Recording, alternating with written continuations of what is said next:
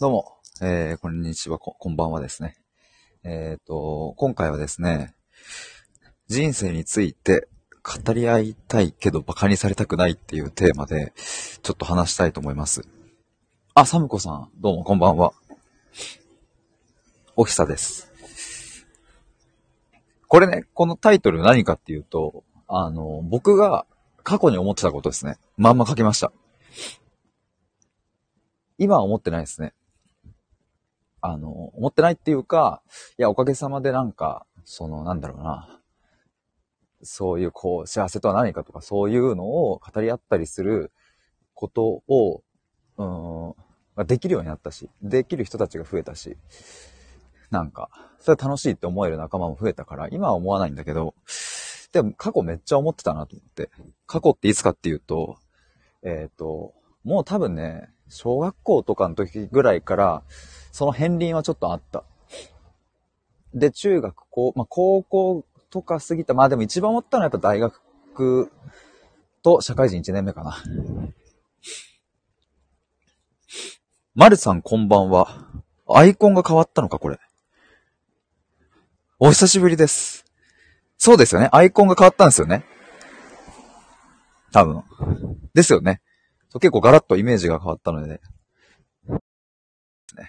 黄色地に緑の感じが。そう、ちょっと今この人生について、あ、ミシェルさん、出現率、あ、出席率高いって。いや、ありがとうございます。先ほど、今ね、僕あれ、さっきそうそう、ライブやって、ちょっと今あの、カフェでいろいろやって、今帰り道なんですけど、そう、ちょっと今日このテーマ、まあ、何かっていうと、僕ちょっとあの、ニュースピックスの、あの、中で、えっと、コンセプトとか、インサイトとか、あそういうこう、なんだろうな、企業が、まあ、どうやってそのこと、言葉に価値を乗っけて届けるかみたいなところの、えっと、なんかね、体系化したものをこう講義するみたいなのがニュースピックスであって、それ YouTube で無料版見た時にこれめちゃくちゃおもろいと思って、とりあえず無料、10日間無料体験版みたいなのに申し込んで、今その、えっと何、その本編をちょっと見てて。で、まあそのインサイト、まあ、インサイトって何かっていうとその、まあニーズとはちょっと区別されるんですけど、まあ、インサイトについてちょっとこう勉強してたんですね、その動画で。で、何か、インサイトは何かというと、あの、隠された真実のことであるみたいな。まだその、消費者も気づいていない隠された真実のことであって、まあ、例えばその、喉乾いたとか、お腹空いたっていう、その、それって、えー皆さんもそれぞれわかるので、あの、それはニーズである。でもそのニーズっていうのはまあ、世の中で言っても5%ぐらいしか言語化されてなくって、まあほとんどの95%は言語化できていない、まあ、インサイトっていう領域になるみたいな、みたいなことをちょっと勉強してて、で、えっ、と、じゃあ僕が使っている領域で、みたいなことをちょっといろいろ置き換えたときに、まあちょっとパッと思い浮かんだのが、この、まあ、人生について語り合いたいけど、えー、まあ馬鹿にされたくないみたいな、あの、ちょっと話のところが出てきて、そう、これなんだったっけな。インサイトは必ず裏には葛藤があるみたいな話をされてて、その動画の中で。要はだから、そこで紹介されてたのはね、例えばね、なんだっけな、勉強机の話かな。親は子供に対して勉強させたい。自習してほしい。だけど、えっ、と、もう一つ部屋を用意することはできないとか、えっ、と、親は子供に勉強させたい。だけど、えっ、と、要はその、新しく勉強机を買う余裕がない、スペースがない、みたいな。そういう葛藤を抱えている、そんな親御さんに向けて、どんなコンセプトが刺さるかみたいな講義だったんですよね。めちゃくちゃおもろかったですね。まあ、要は、まあそういう、うんと、裏っ側の、まあ葛藤が必ずあるから、要はその旅行に行きたい、みたいなのも、ん、行きたいんだけどめんどくさいとか、そういう、うん、必ずなんか二面性、三面性を持ってる生き物だから、そこを言語化できるといいよね、みたいな話があったんですけど、まあ超面白かったな、そういうの。っていう話から、えっ、と、僕の過去をちょっと思い出してみて、僕って何だったっけなって思った時に、僕はもっと人生について語り合いたい。うん、本当はなんか目標とか夢とか、えー頑張りたいこととか、なんかそういう、うん、なんか臭いなって言われることとか、なんか真面目だねとかって言われちゃうようなこととか、本当はもっと語り合いたい。いや、だけど、馬鹿にされたくないっていう。で、なんか、やっぱり、こう、なんだろうな、学校にしても、なんかサークルにしても、なんか組織のそういうカースト上位を占めるのは、真面目なやつではなくって、やっぱおもろいやつなので、笑いが取れるやつなので、どうしてもその笑いっていうものとかね、なんかそういうものを、なんかユーモアを交えなきゃとか、なんかそういう風になってて、そんな中で、そういうコミュニティの中で、いや、幸せとは何かについて考えたいと言おうもんなら、いや、お前真面目だな、みたいな。それ考えてどうなるみたいな。それよりも女の話をしようということになるわけですよね。いや、なんかまあ、それはそれで楽しかったんだけど、僕が求めている楽しさではなかったというか、やっぱ、でも、そうなるのがもう目に見えちゃってたから、馬鹿にされたくないな。で、その馬鹿にされたくないっていう気持ちの背景にあるのは、寂しさですね。人間関係に対する希薄さ、深く繋がっている感覚がないっていう。まあ、そういうものがやっぱり、すごくこう僕のそのさっきの5%、95%の話で言うと、まあ、潜在的な方の95%の方に僕はずっとそれを持ってたんだなっていう。それをね、ちょっとね、さっき動画見ながら思ったんですよ。あの動画ね、結構面白かったです。なんかコンセプトとか、えっ、ー、と、そのインサイトとか、まあ、どうやってそのブランド作るかみたいなところ、あれだけ体系化してまとめて話してるのはなかなかないと思うので、なんかそれは企業勤めじゃない人にとってもいいのかなと思うんですけど、まあちょっと、これ思ったので話してみようと思いましたが、どうですか？皆さんなんかこういうのありますか？ってちょっと、なんかそういうシーンとかもしなんか具体的にあればちょっと聞いてみたいですね。実際に言われた言葉とか、例えば僕だったらなんか、いや、真面目すぎだろとかさ。あとね、これ最近あったんですけども、とある会に参加してた時に、うんと、まあ、A さん、B さんいて、まあ、なんか5、6人で話してたんかな。んで、A さんが、え、これってどう思います？みたいな感じで、その場にいた人になんか問い、問いというかなんか、え、どう思いますか？みたいな感じで質問した時に、B さんが、あ、僕だったらこうでこうでみたいな、結構真面目なというか、真剣に回答したんですよね。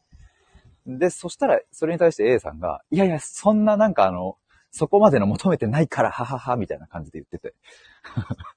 まあ、そのね、B さんも、あ、そうでしたか、すいません、みたいな、へへとかって言ってたんですけど、あの、後々 B さんとちょっと僕二人で話した時に、やっぱあれちょっときついっすよね、みたいな話になって なんか、僕あれめっちゃ気持ちわかります、みたいな。いや、だってあれ、あんな質問されたらやっぱ考えちゃいますよね、みたいな話とかをしてたんですけど、なんかでもそういうのも、きっとその B さんからすると、やっぱりそうやってこう、うん、深く考えて真剣に向き合いたい。多分そっちの欲求の方が強いんだなと。だからこう表面的に、なんかどんな女が好きみたいな。え、俺こういう女みたいな。へへへはははみたいなやつは多分あんまり、そういうのはもういらない。じゃなくてもっと深いところの話がしたいっていう。みたいな、そんなシーンもありましたね。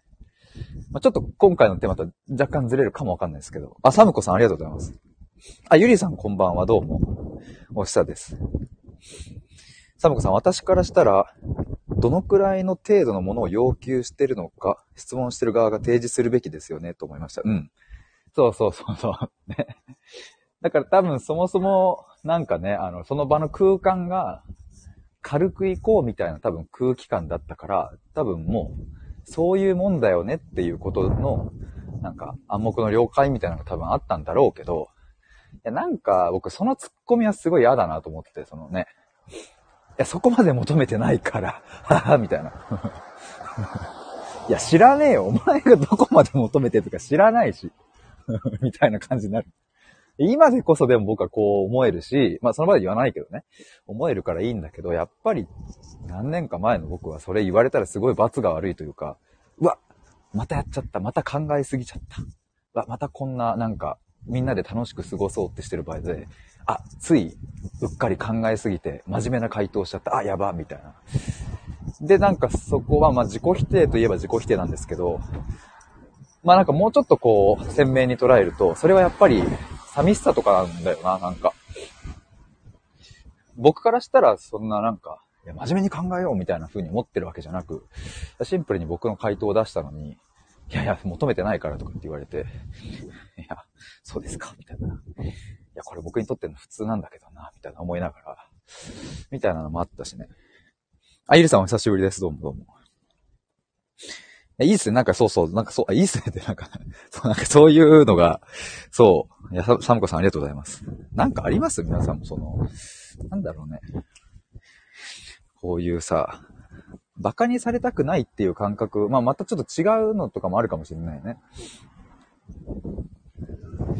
でもなんか、そう最近知り合った方とかとも話してると、いやなんか私の友達も、その、なんだろうな、本当は、うん、なんかこう、表面的な仕事とか恋愛とかっていう話だけじゃなくって、いやもっとなんか、生きるについて考えるとか。本当はそういう話をできる友達が欲しいんだけど、なかなかいないみたいな。なかなか出会えないし、ましてや、もうその学校とかっていう組織じゃなくなるとさ、やっぱこう何？会社の人とかってなるとね、やっぱそこに利益、利害関係も生まれるし、なんか毎日会うみたいな関係性でもなくなってくるか、まあ職場によるけどね。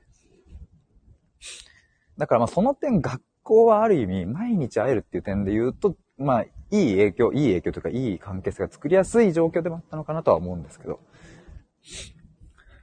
ゆりさん、自分が想定する回答だけを求めるなら自問自答するだけで十分だと思ってしまう。ね。うん、それほんとそう思いますわ。ね、だから、僕は、そうなんだろうな。さっき言った例で言ったらさ、別にその楽しい空間の時に、なんだろう、全部真面目に持ってけみたいな話ではなく、なんかその突っ込みすんなよっていうのを結構思ったっすよね、やっぱ。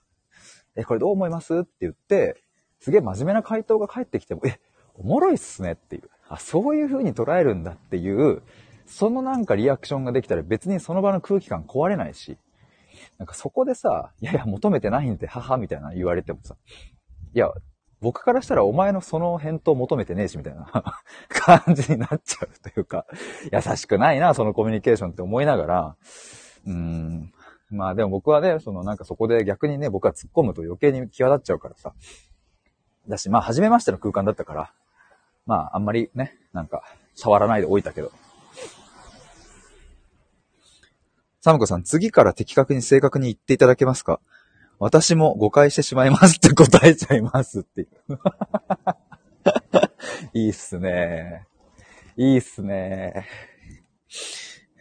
ねでもほんとそうなんだよね。でもなんかそれってでも、まあ今のこのものの見方だけをすると確かに僕も優しくない、優しくないツッコミというかリアクションだなって僕も、まあ、あの、流れでポンって言ったけど、逆に言うとまあ、じゃあそういうのを存分に出せる場さえセッティングしちゃえば、別にその場は適当にやり過ごし、えっ、ー、と、僕にはあのコミュニティがあるって思えたらさ、もしかしたらそれこそね、ミシェルさんがやってるオーシャンとかって、そういう風な場なのかもねって今ちょっと思いました。別に日常的な学校や会社では別にそんな深い話はできないけれど、私にはあそこがある。私にはオーシャンがあるから、そこで話せるみたいな思えるだけでもちょっと違ったりするなとは思うんですけど。でもなんか、そう、そういう、う、インサイトっていうのか、なんか。まあ、実はみんな少しずつ思ってるんじゃないかな、そういうのっていう、こう表面的な冗談を言い合うとか、もちろんそれも楽しいし、笑いを生み出す、もちろんそれも楽しいんだけど、やっぱ実は思ってないっていう、その、不安じゃない将来とか、今後の人生、え、大丈夫かなこのまんまでとか。なんかそういうのを、こう、何のハードルもなく、だからまるで雑談というかね、本当にそれを雑談してるかのように、めっちゃ深い話ができるっていう、そういう環境、時間、すげえ大事だよなと思って。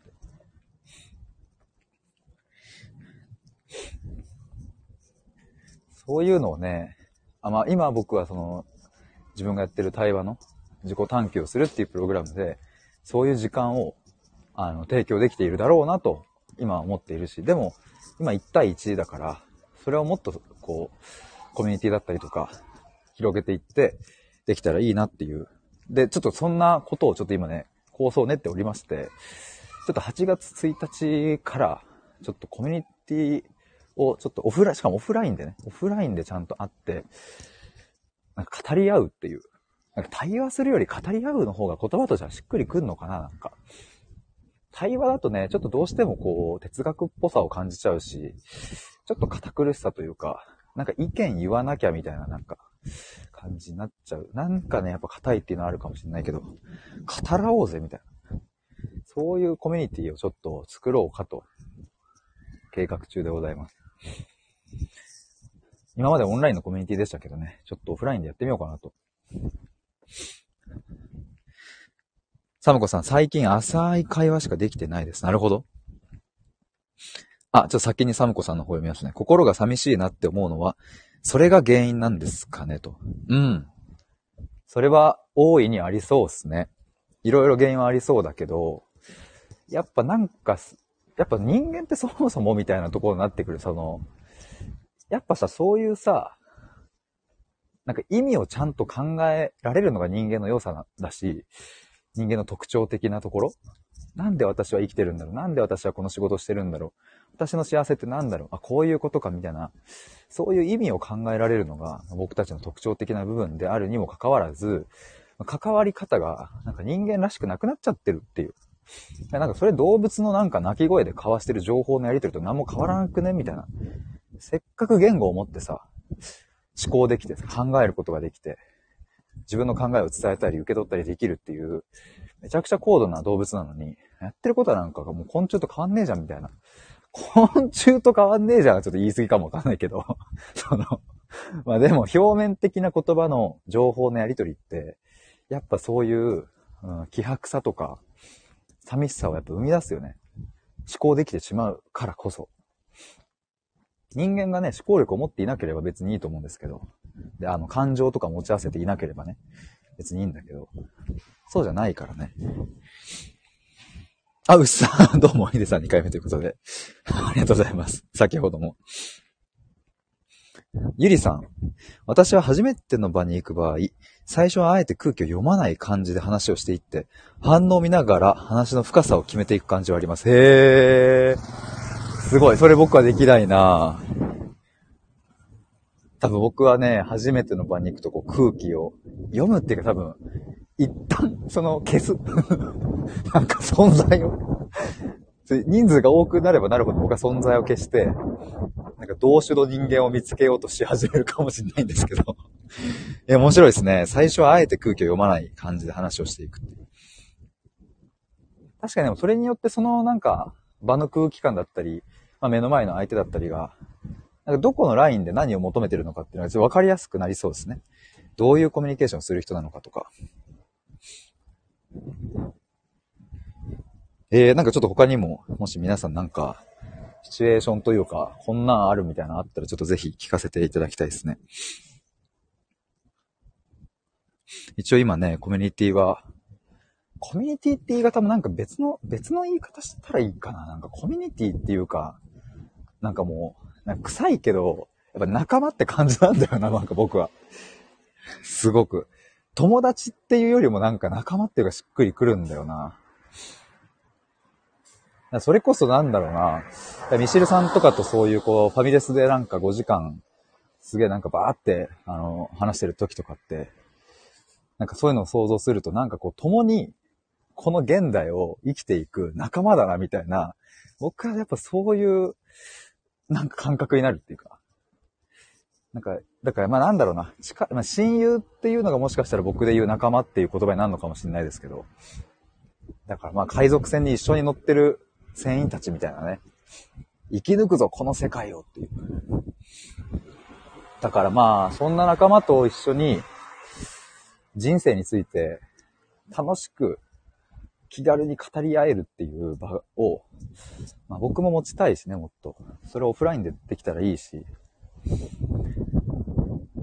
なんかそういう輪を広げていきたいですね。オンラインじゃなくって。やっぱ対面でやる良さはなんかまあ、また最近ひしひしと感じているので、まあオンラインはね、オンラインでこう、例えば泣けちゃうとかさ、結構大きな声で話せちゃうとか、そういう良さも全然あるから、まあだから僕は、プログラムの方ではオンラインの対話も普通にやってますけど、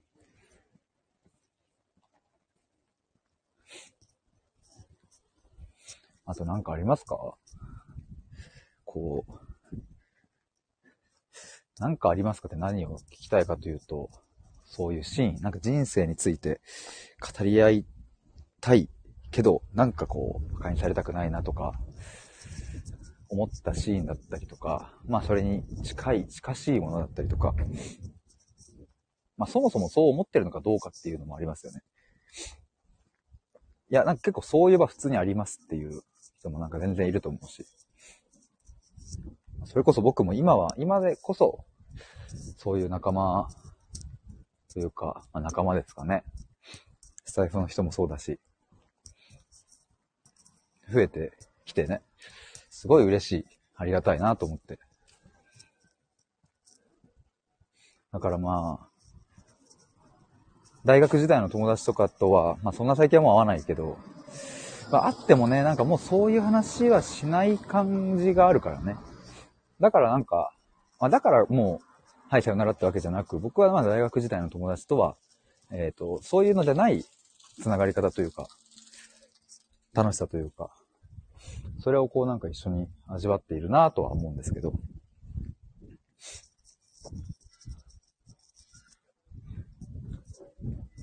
だからね、あの、そこの、まあ、さっきちょっと動画見てなんか、あの、インサイトとかそういう話をちょっと勉強しましたみたいに言ったんですけど、なんかここをどうやって捉えていくかが結構鍵になってくるなと。あの、さっき、牛さんとか、西尾さんも来てくれた、僕の肩書きについて考えるみたいな話もちょっとあったんですけど、僕は一体この世の中の人の、なんかその、本当はこうしたいんだけどこれができないんだみたいな、そこの部分の何を解決できるかなと思うと、まあ今思うところで言えば、その、あれですね。もうなんか臭いことを本気で語れるっていう。もう夢とかさ、絶対なんかさ、話せないもんな、なんか。そういう人多いよな、夢、ね、夢って言うと急激になんかね、大層なものみたいな感じになりそうですけど、そうじゃなくって、なんか全然幸せにな家庭を作るとか、モテる、モテていたい人生とかも全然夢としていいしさ、そういうのをなんかね、さらっと話せ、さらっと話せるやっぱ大事だな。なんかこの前ね、あの、とある夫婦と僕、なんか3人で、なんかこうお話ししてるときに、まあ、逗子まで行ってね。で、なんかその、お家にお邪魔して話してた時に、自然とこう対話が始まっていって、あの、さらっと本音が出てくる感じがね、すごく良かったんですよね、なんか。さら、スルリンっていう、めっちゃもう、つるんと出てきた感じがして。それめっちゃ良かったですね。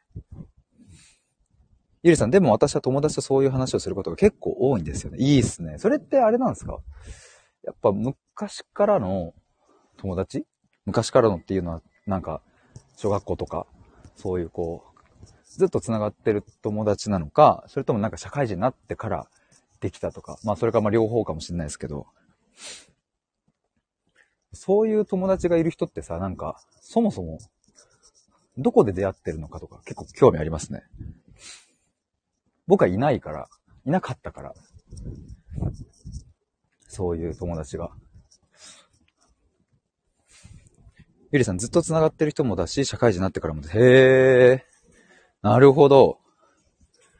ずっと繋がってるもすごいですね。僕はね、ほんと、小中高と、それぞれそのタイミングタイミングで仲いい奴らは全然普通にいるけど、中学校上がったら、みたいな。また高校上がったら、みたいな、その過去の友人たちの関係はだんだん離れていくから。だからね、全然残んないですよね。今もう小中高のやつ全然合わないので。いいっすね。ゆりさん、逆に自己主張が強い人ばっかり。へえ。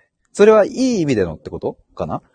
その、なんかちゃんと自分の意見を言葉にできて、ああ、いい意味で。なるほど。いいっすね。それめっちゃ楽しいじゃんね。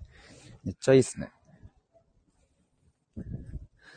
そうそう、そういうつながりをさ、やっぱさ、なんか持ってってるか否かでさ、なんかシンプルに人生のこの豊かさ度合いみたいな結構変わってくるよなと思って。だから僕は基本的にそのクライアントさんとお話をするときは まあ僕は聞き手になるから、僕の悩みをお伝えするとかって、まあ、文脈で言った方がいいときは言うけど、基本的にクライアントさんの向き合いたいテーマをもとにずっと僕はこう聞き手になるから、まあその、なんだろうな、語り合うっていうことではないんだけど、でもやっぱその話を聞いて僕は、あ、そうなんですね。はい、そうですか、みたいな、ただ傾聴して終わりとかじゃなくって、ちゃんと僕の解釈をお伝えして、いやそれはこういう意味がある、じゃないかなと僕は感じますとか、っていうふうにこう、ちゃんとお伝えするから、だから、なんだろうな。すごくやっぱ僕もそのクライアントさんと話す時間っていうのは、めちゃくちゃこう満たされるよね、なんか。充実感というか。すごく、すごくなんかこう深いところで話ができてると、なんかね、さっき言った希薄さの逆、こうちゃんと分厚みを感じるというコミュニケーションに。それができるだけでなんか僕は楽しいし、嬉しいなーって思うので、ゆりさん、多分海外で過ごした経験があったりとか、ダンスをやっていたりとか、何か自分の軸を持っている人が多いのかも。なるほどね。確かに。そうか、そういうのあるかもな。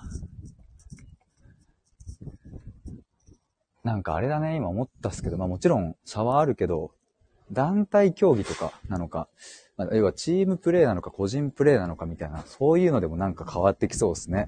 部活動が。僕はもうがっつりチームプレーだったから、意外と野球部出身の人とかって結構、もしかするとなんか空気読みがちみたいな、なんか意外とあったりするのかもしれないな。なんかこう、わーっとね、元気出してやってそうで、実は周りの空気感を読みながらやってるみたいな。とかありそうだな。なんか部活動別になんかその人のなんかその、本音出せ具合というか、空気読み具合みたいな、なんか、実験したら面白そう、なんか出てきそうだな。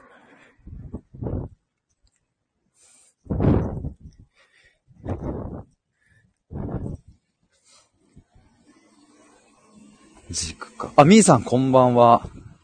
どうも、おひさです。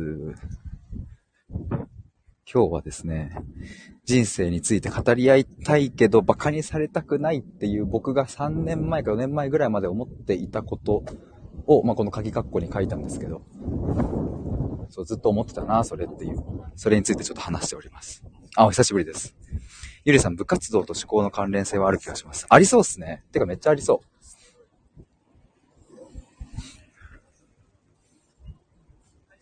特になんか野球部、まあ昭和的価値観の野球部に僕はいたので、そういうとこで育った人は結構根深そうだな、そういうの。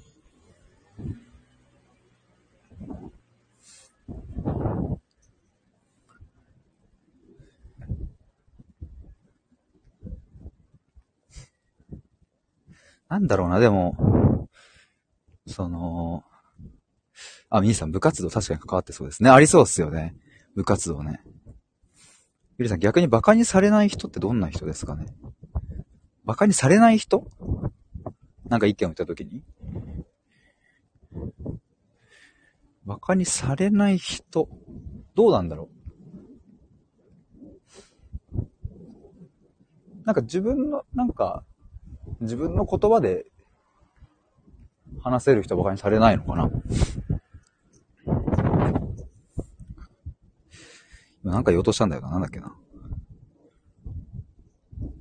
あ、そう、なんか、人生について語り合おうとか、なんかそういうでもコミュニティは別に全然あるとは思うんですよね。なんか哲学的な話とか、否定しない空間とかさ、承認し合おうみたいな。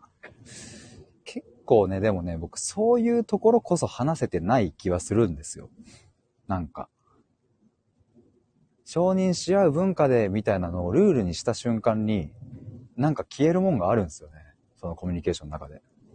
それは決して否定を僕は推奨してるわけではなくて、承認をルールにした瞬間に、なんかね、自然な語り合いが消えるって感じかな。なんかもうそもそもルールにしちゃうとみんなまず肯定しようっていうところが先行しちゃうから、なんかそれを受け止めてどう自分が感じるかとか考えるかとか、そっち側が抜けちゃうんですよね、なんか。で、なんかね、ちょっと不自然な対話になっちゃう。そのコミュニティ自体が。わあ、すごいですね、とか。え、いい、いい、めっちゃいいですね、みたいな。なんか、僕は逆にちょっとそ、そういうのは、心地の悪さを感じてしまったりするから、そうじゃないんだよなっていう。ゆりさん、同じ意見を言っても人によって印象が違うこともあると思うんです。確かに確かに、それはめっちゃありますね。でもそれこそミシルさんとも話したけど、やっぱ目見て話す、話す人とかは、むっちゃ目見てちゃんと伝えてくれる人とかは、やっぱなんか、馬鹿にはされなそうな気がする。ゆりさん、例えば意見を言う前に枕言葉を使うだけで後に話す言葉の印象が変わるという。ああ、確かに。確かにね。それはめっちゃありますね。そういうのはね、すごく、その意見のこう、届き具合にめっちゃ関わってきそうですよね。ゆりさん、真面目に聞こえちゃうかもしれないんですけど、と先に言っちゃうとか。なるほど。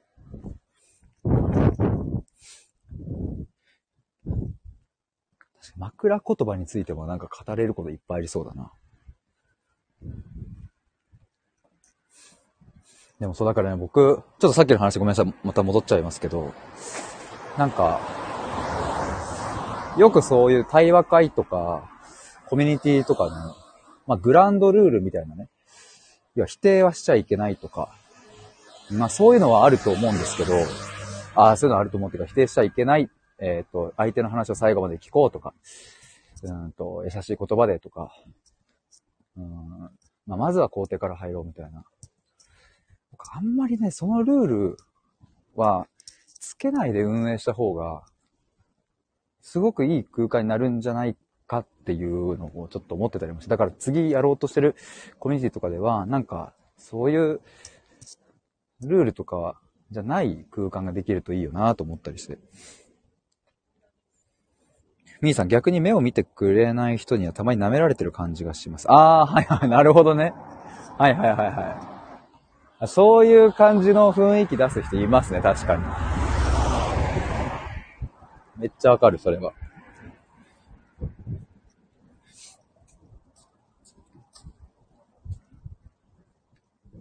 そうなんよな。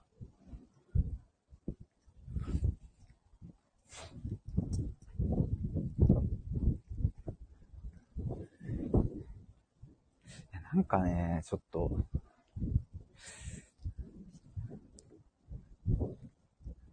やっぱこの前なんか演技しない時間みたいなの僕ちょっと表現したんですけど、やっぱ演技しなくていいコミュニティ、演技しなくていい関係性を築ける、そういう場所を作りたいですよね。だからもうその、承認し合う文化でって言った瞬間にやっぱ承認し合う姿勢を演技し始めちゃうから、うん、だからなんかあんま気持ちよくはない感じは、まあその否定されることはなくて、嫌な気持ちにはならないと思うんだけど、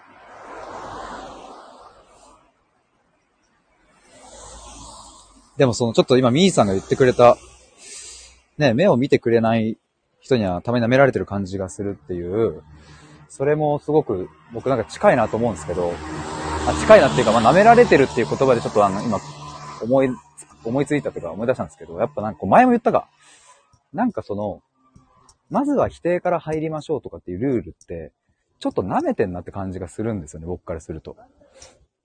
もちろんこれはあの、あの、時と場合によるから、もちろん僕も多分今後使うことは全然あるとは思うんだけど、ことコミュニティとかなんかそういうルールみたいなものにしちゃうと、いや、そんなん分かってるっていう、なんか基本そうじゃないっていう。基本否定から入る人は、えっ、ー、と、そもそもだけど、うん、多分そういう場所には、まあ、こあそうそういう場所に来ないように世界観を設計する。ここだな、だから僕が言いたいのは。ファシリテーターとか、コミュニティの主催者がやらなきゃいけないのは、ルール作りではなくって、ちゃんとその世界観作りの方で、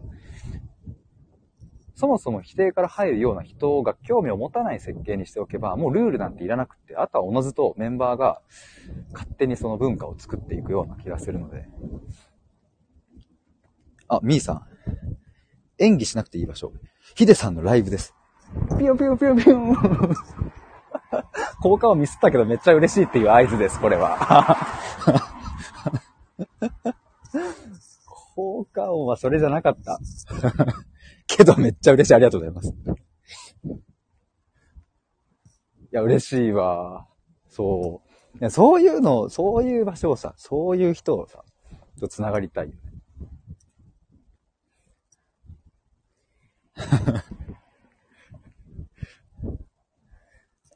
なんか僕ね、基本的にだから多分その、何？信頼してるっていうのはあるかもしれないですね。そういう意味で言うと。そこに来てくれる人はね。なんかもう、全人類全てをみたいなことではなくて、やっぱ僕がこういうことをやりたいと思ってます。こういうコミュニティを作りたいと思ってます。それに対して、え、ぜひ参加したいですって言ってくれる人は基本的に僕信頼してるから。だから別にルールとかいらなくて、まあ、ただもしそれでも紛れ込んでしまった場合は、僕はそこは、あの、全力で守りに行くっていうのは、その守るっていうのは、何か嫌なこと言われる人が仮にいそうだった瞬間にも僕はそこはちゃんと守りに行くけど、でもまあ経験上いたことはないなっていう。まあ経験上って言っても去年まあ二つコミュニティをやらせてもらやらせてもらって、まあ、そう本当になんかもう素敵な人しかいなかったから、まあでも規模とかにもよるんだろうけどね。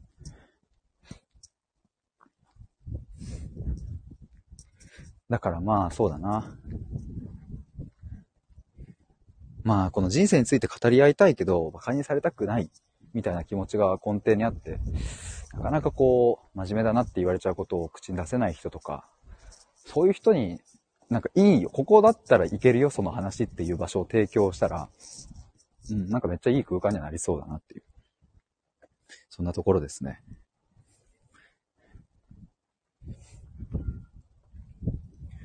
だからまあちょっと、そうそう、このコミュニティについては、あの、ちょっと明日とかね、いろいろこうちょっと詰めてやろうみたいな感じになってるので、ちょっとこう協力してもらえる人たちと、人たちが人とやろうかな、みたいな感じもあったりするので、まあちょっとオフラインでね、検討してるから、まあちょっと東京近辺とかにはなるけど、どうなんだろうな、イメージ。どういう場所だったらいいんだろうな。なんかもうただパッと思いつくところで言えば月1回ね、こうオフラインで集まって対話するとか、まあスラックとかそういうチャットを使ってみたいなのもあるんだけど、なんかそう既存のものと変わんないし、まああとチャットはね、結構その盛り上げるのが大変だったり、やっぱ言葉でのコミュニケーションって難しかったりするから、ここはね、ちょっとね、いろいろ考えようがいろいろあるなと思うんですけど。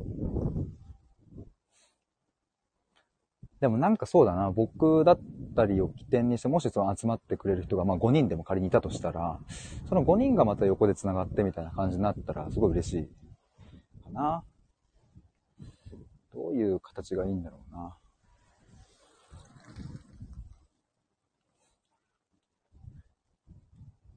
なんかあるかな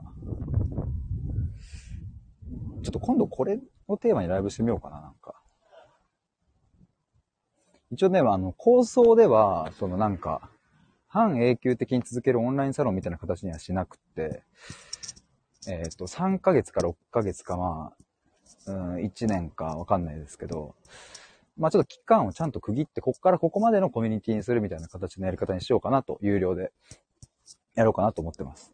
去年の1月から3月に対話のコミュニティオンラインでその時やったんですけど、やっぱね、3ヶ月の期間限定にして有料でやったことによっての、やっぱ充実は半端なかったので、これちょっと今度オフラインバージョンにしてやってみたら、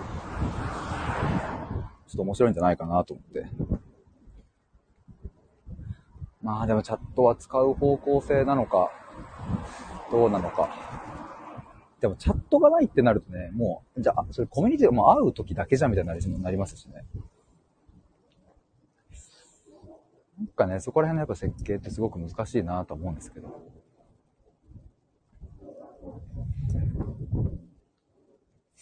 あ、まゆさんこんばんは。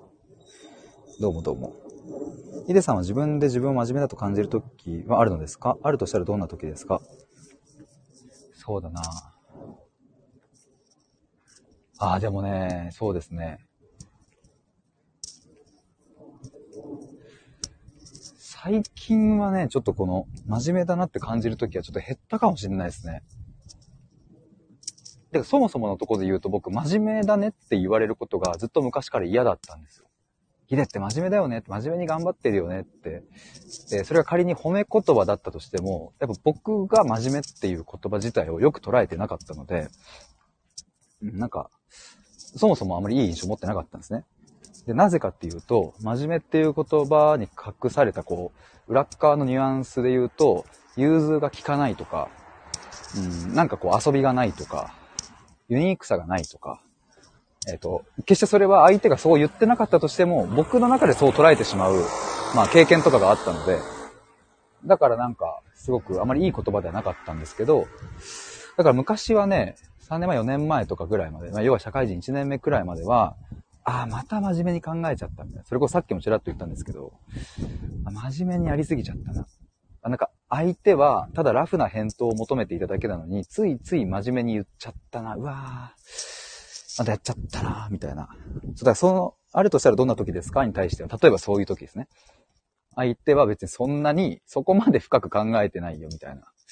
例えば悩み相談とか受けたら僕本気で答えてたから、あ、でもそんな本気で別になんか求めてないみたいな。あ、そうなの？みたいな。あ、そっかそっかみたいな感じになったりして。あ、真面目だな自分みたいな。ちょっと真面目、真面目すぎたなとかやっぱあるですね。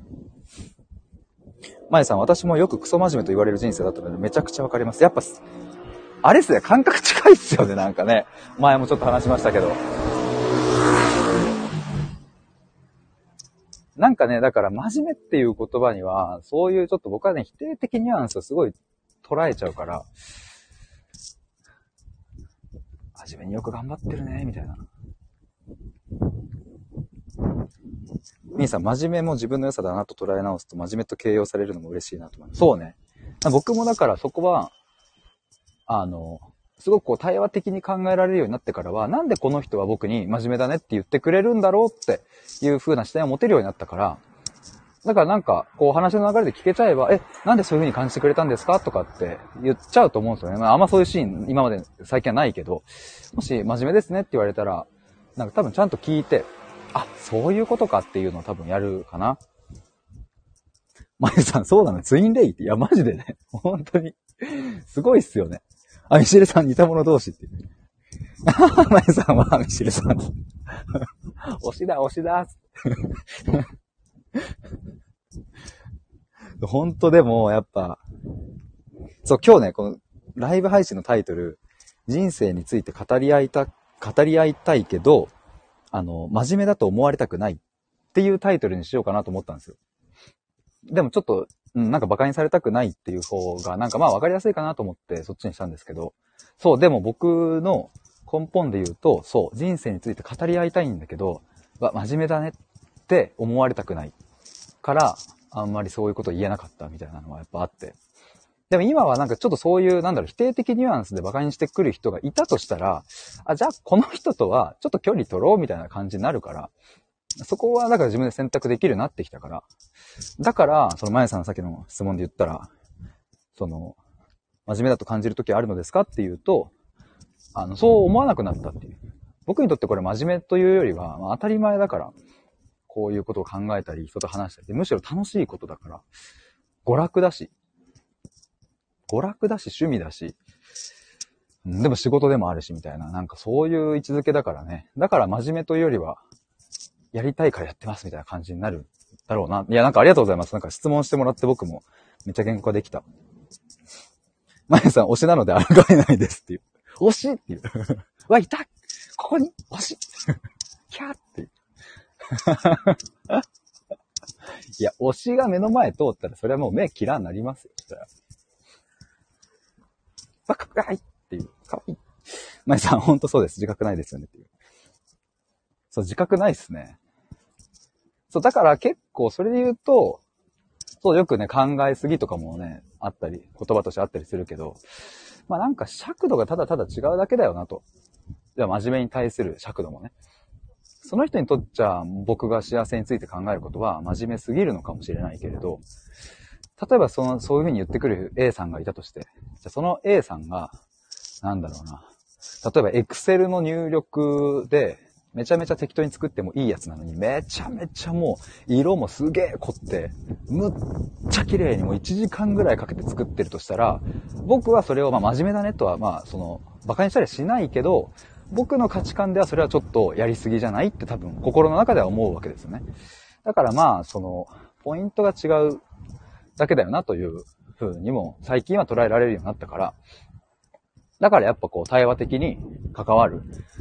この人は一体どこがそういうこだわりポイントなんだろうとか、なんで僕にそういう言葉を言ってくるんだろうみたいな、そこが持てるだけでやっぱ違うなと思いますね。あ、KT さんこんばんは。どうも、お久しぶりです。いや、あ、ちょっと待ってくださいね。なんか連絡来た。もう、危ない危ない。みーさん、最近人生について語っても馬鹿にせず逆に聞いてくれる友人ができて嬉しいです。いいですね。良き良き、良きビザーですよ。いいね。そういう友達いるのマジでいいっすね。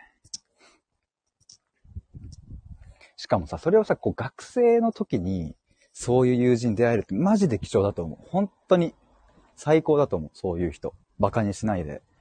なんか、聞いてくれるし、話せるし、みたいな。本当にいいね。KT さん、ヒデさんを馬鹿にする方なんているんですか？まあ、あのー、今はもう、なんだろうね、そういう人、多分、センサーもあるから、あ、この人そういう人だなと思ったら多分、スッて距離取るから、その周りにはいないし、あれですけど、まあ昔はね、多分、自分でその、自分で自分はやっぱ自己否定していた時はさ、逆にやっぱ集まるんよね、そういう人が。自分で選べないからさ、環境を。選べないし、あ、この人は違うなって思った時に自分から、まあ、なんだろう、ストレ、ストレートに言えば切るっていう行為が、やっぱ怖かったんですよね。やっぱ仲良かったりするとさ、あ、一緒に遊んでたりするとさ、たかがその、たった一回馬鹿にしてきたぐらいで、その関係性を切ってしまうのって自分の器があまりにも小さすぎるってやっぱ思っちゃうから、でも今は、そのたった一回の違和感があれば僕はちゃんと距離取ってきます。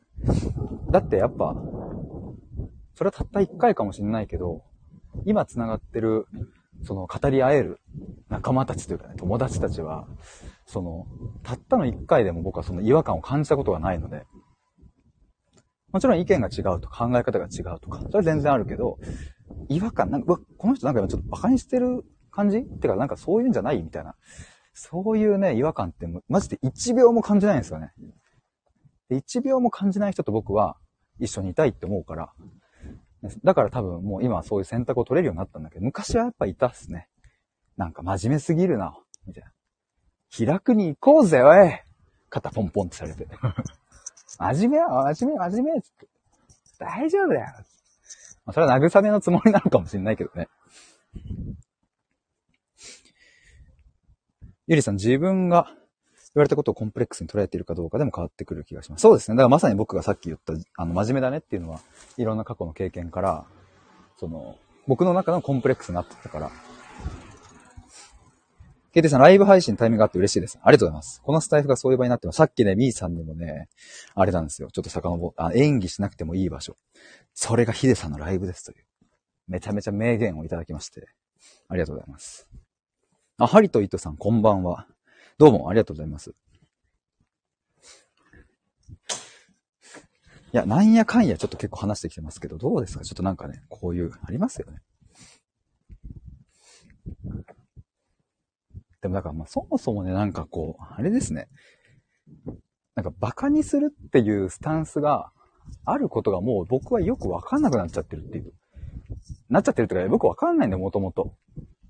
あもちろんなんかその、いじったりね、関係性がある人同士で、いじったりするときの馬鹿にするっていうのは、それは成り立ってれば僕はもう超楽しいから OK だし、それで僕も馬鹿にされるのはもう美味しいって思うから、それはもうありがたいんですよ。いじってくれるとか。めちゃめちゃ美味しい。なんか、いじられたい欲求めっちゃあるから、ええー、みたいな。嫌だみたいなとか言いたいから、そういう馬鹿にするのとはまた別に、そもそもの考え方をなんか嘲笑うみたいな意味での馬鹿にする人たちって、なんかね、まあ、一緒にいたいとはどうしたって思わないですよね。でもいるんですよね、そういう人はね。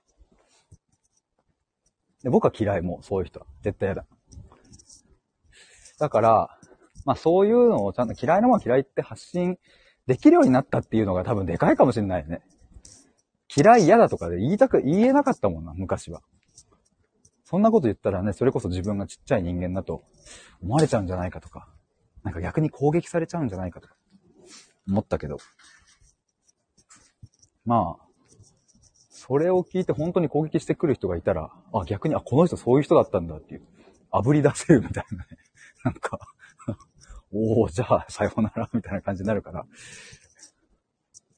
でもなんかこの感覚を、今はね、ようやくおかげさまで持ててるけどね。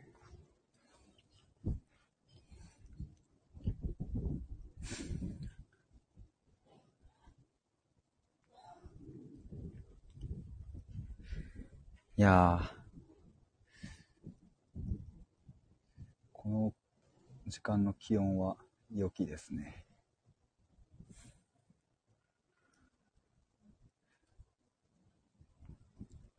よし。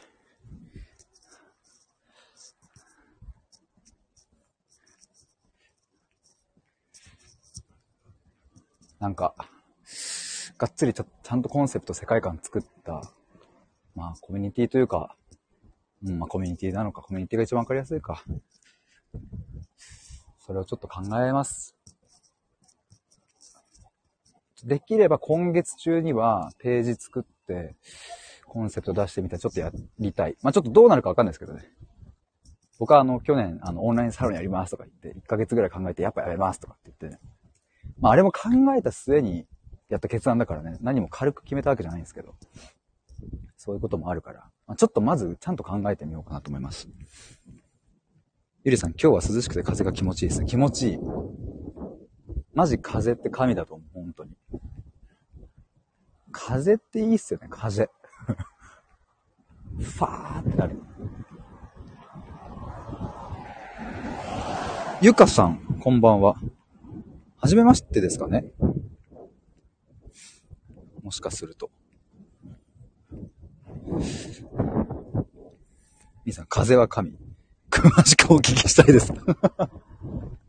ごめんなさい、めちゃくちゃ適当に言ったっていう。でも本当、マジ、好きっていう。ほんと好き。でも、あの、嫌いな風もあって、それは、あの、野球をしてるときに、こう、なんかボールが動いちゃうぐらいの恐怖は僕嫌いですね。キャッチボールできなくなっちゃうので。お、ミシルさん、次の対話会のテーマ候補言います。エモいとは何か？おーえ、これどうやってこれが今出てきたんですか？エモさゆかさん、いい風ね。いい風です。ミシルさん、このテーマで集まってくれる人と繋がりたい。あ、なるほど。はいはいはい、わかりました。えーいいっすね。え、あれですか、その、今度の7月9日にある、そのオフライン対話会の、その次のオフライン対話会のっていうことで合ってますかね？次回の。あ、そうです。ああ、いいっすね。いい。やりました。それにしましょう。お、やったエモいとは何か？確かにエモいとは何かで語りたい人来たらなんかもうエモいっすよね。その空間が。エモい。いやーエモいエモい。エモいっていう。エモくなりそうだわ。石井さん、ほんと定期開催したいです。いいっす。いや、そう、だから僕もね、これ、そう、ミシェルさんとやるそれがもうそもそもコミュニティ化していくよなっていう構想というかもう多分そうなるよなと思う。そもそもミシェルさんという発信、発信者って言い方ややってるのかなミシェルさん自体がこうコミュニティ化してるじゃないですか、なんか。そもそもがね、もうつながりができてるし。それがオフラインの場で集まったらもっとなんかコミュニティになっていくから、定期開催したいっすね。イルさん、エモいっていいですね。マユさん、え、素敵エモさについて。これも 参加者がもう決まりそうじゃないですか。ミーさん、エモいって言葉はまだ分かってなくて使ったことないので気になります。なるほど。エモーションエモーショナルって感じですよ。最悪の説明ですね、これは。うわー、エモいわー。っていう時を、そうだな、確かに。なんか他の言葉にしたら、うわー、ぐっとくるわー。とか、うわー、ジーンとしちゃうわー。とか、うわー、ふ、風情があるわーとは言わないか、あんまり。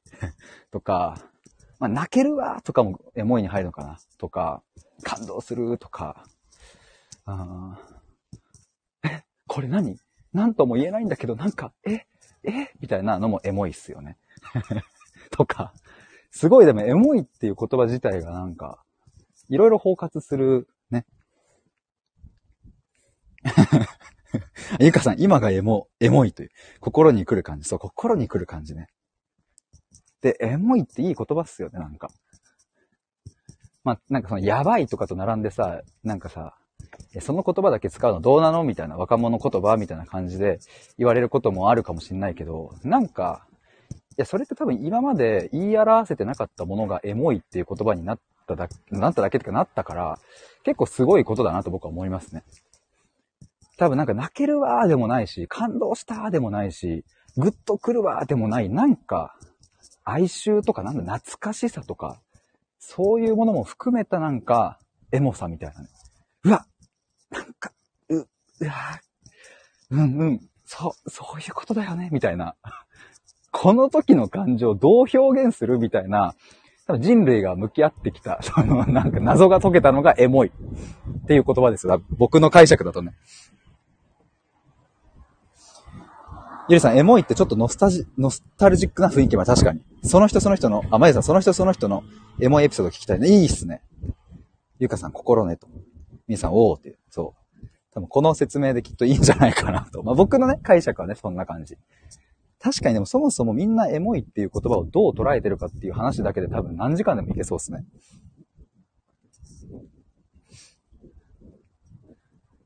でもそう、だから、まあ、まあ、モーロさんも同時にあるよね。その、要はその、言葉にならないものを頑張って言語化するときに出てきた言葉ってすごく美しさがあったりとか、なんか血が通ってる感じがするから、全部が全部、あ、この映画エモかったわ、この前このことあってエモかったわ、みたいな、仕事成功してエモかったわ、みたいな。全部そこに集約しちゃうと、それは思考停止になっちゃうし、感性が鈍くなるから、全部エモいで済ませちゃいけないし、全部やばいで済ませちゃいけないと僕もそれは思う。けどなんか本当に感動した時とか、魂がもう震えたみたいな時って、なんかもう言語化したくもないみたいな時あると思うんですよね。なんかもう、これ言葉にしちゃいけない気がするみたいな。そういう時に、え、もみたいな。なんかもう うわ、え、え、もうえみたいな感じの、なんかもう、吐いちゃうって感じかもしんない。なんか そういう時に使えるのかなゆうかさん、とてもいい意味で。まあ、と言いつつ僕もね、つい言っちゃいますけどね。えー、もいっすてみたいな。軽く。エモ、それはエモみたいな。言っちゃうんだけど。ゆりさん、ヒデさんのエモさって情熱的ですね。確かに今そういう感じだったんですね。確かに情熱的なエモさ。でもなんかさ、でも、いい、いいですね。なんかエモさをさ、4類型とかでさ、タイプ別に、なんか情熱的とか、ちょっと哀愁、懐かしさとかさ、エモさをこう、なんかタイプ別にこう分けてさ、ミシルさんにホワイトボード使ってなんかそういうのやってほしいわ。ゆりさん、性格が反映されてる感じもする。なるほどね。みさん、エモい古語に近い単語ないのかなと思いました。あ、それあったら面白い。でもあれか？糸お菓子とか。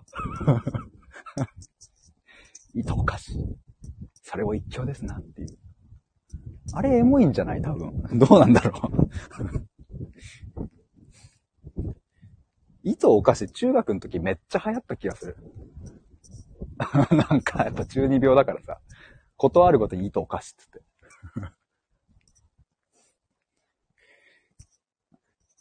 まゆさん、糸お菓子吹きましたって。しでかさん、昭和なエモさ。なるほどね。そうそうそう、古文。ゆりさん、糸お菓子は確かに。あー、みーさん、哀れかもしれない。いいね。いや、哀れ使いたいわ。なんか、すげえ嫌なやつ認定されそうだけどさ、話しててさ、うわ、哀れだ、みたいな。哀れとか言い出したらマジやばいやつだよね。いつお菓子はさ、ちょっとさ、なんかこう、ちょっとふざけてる感出るけどさ、まあ、哀れも出るんだろうけど、はぁ、なんと、哀れ。はぁ、みたいなね。でもそう思うとね、もうずっとその時代からやっぱエモさみたいなものはさ、やっぱ感情としてあるって思うと、まあそれが同じなのかどうか検証しようもないけど、なんかきっとそうなんだろうな。ゆかさんも哀れよきって。哀れいいですね。哀れって言葉の響きもいいな。兄さん、お菓子は興味深いっていう乾いた感じがします。なるほどね。確かに。そっか。趣があるみたいな感じか。あ確かにそれはあるかもね。糸お菓子。興味深い。うん。確かに哀れの方がなんか、いろいろこう包括しそうですね。エモいみたいな感じで。兄さん、感情がこもってない感じ。なるほどね。なるほどね。兄さん詳しいんですね、その辺ね。ちょっと今度、古文で引っ張ってきた、なんかそのエモさにまつわる単語あったらちょっと教えてください。めっちゃ知りたい。その哀れみたいなやつ。それを僕はストックして、多分どっかで使う。ライブ配信とかで。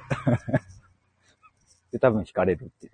うわ、やだ、この、このコメントに哀れって言ってくる配信者は、ちょっと嫌だわっていうところまでちょっとやってみたいので、ミさん見つけたら今日します。ぜひ、お待ちしてます。